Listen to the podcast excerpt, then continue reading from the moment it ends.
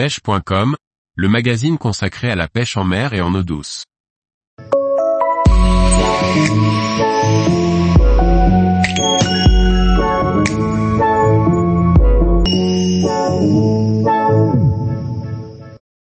Huit astuces pour faire des économies sur son budget pêche en 2023.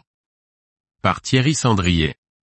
À l'heure où le pouvoir d'achat est au centre de toutes les préoccupations, être capable d'éviter quelques dépenses superflues n'est pas un luxe. L'hiver est le moment de faire le point sur le matériel, mais aussi de préparer la saison. Pour certains d'entre nous, moins on pêche, plus on achète de matériel. Simplement pour compenser, préparer et rêver des prochains moments au bord de l'eau et simplement s'évader. Mais au final les achats de février s'avèrent régulièrement inutiles le printemps arrivé. Au-delà des dépenses, il est aussi possible de préserver son porte-monnaie en veillant à respecter quelques points particuliers. Le premier point évident qu'il est toujours bon de rappeler est l'entretien de son matériel.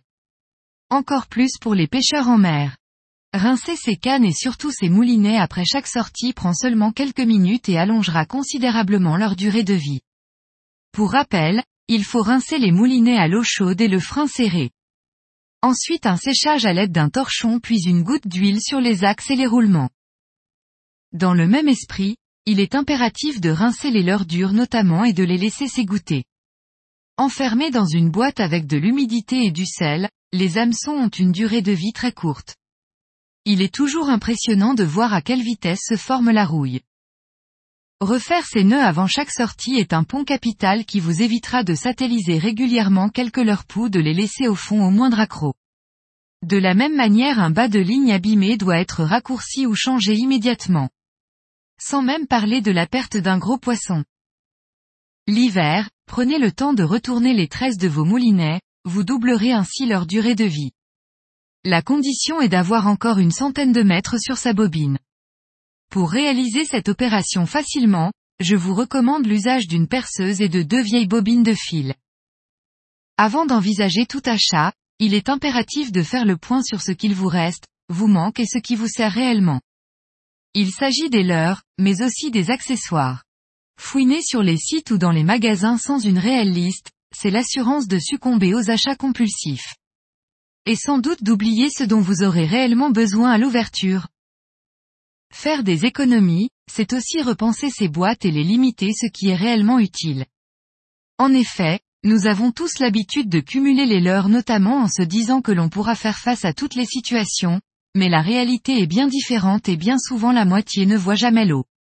Réfléchissez à vos besoins réels, triez et vendez ce qui ne sert pas. Ranger ses boîtes correctement est non seulement l'assurance d'aucune crise de nerfs au bord de l'eau, mais aussi celle de ne pas voir son petit matériel se détériorer rapidement.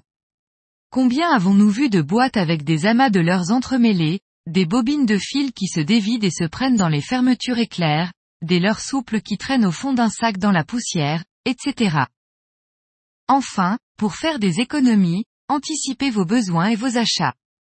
Faites une liste et attendez les soldes ou surveillez les sites d'occasion. Peut-être que les quelques euros économisés ici et là vous permettront de vous faire plaisir ailleurs. Tous les jours, retrouvez l'actualité sur le site pêche.com. Et n'oubliez pas de laisser 5 étoiles sur votre plateforme de podcast.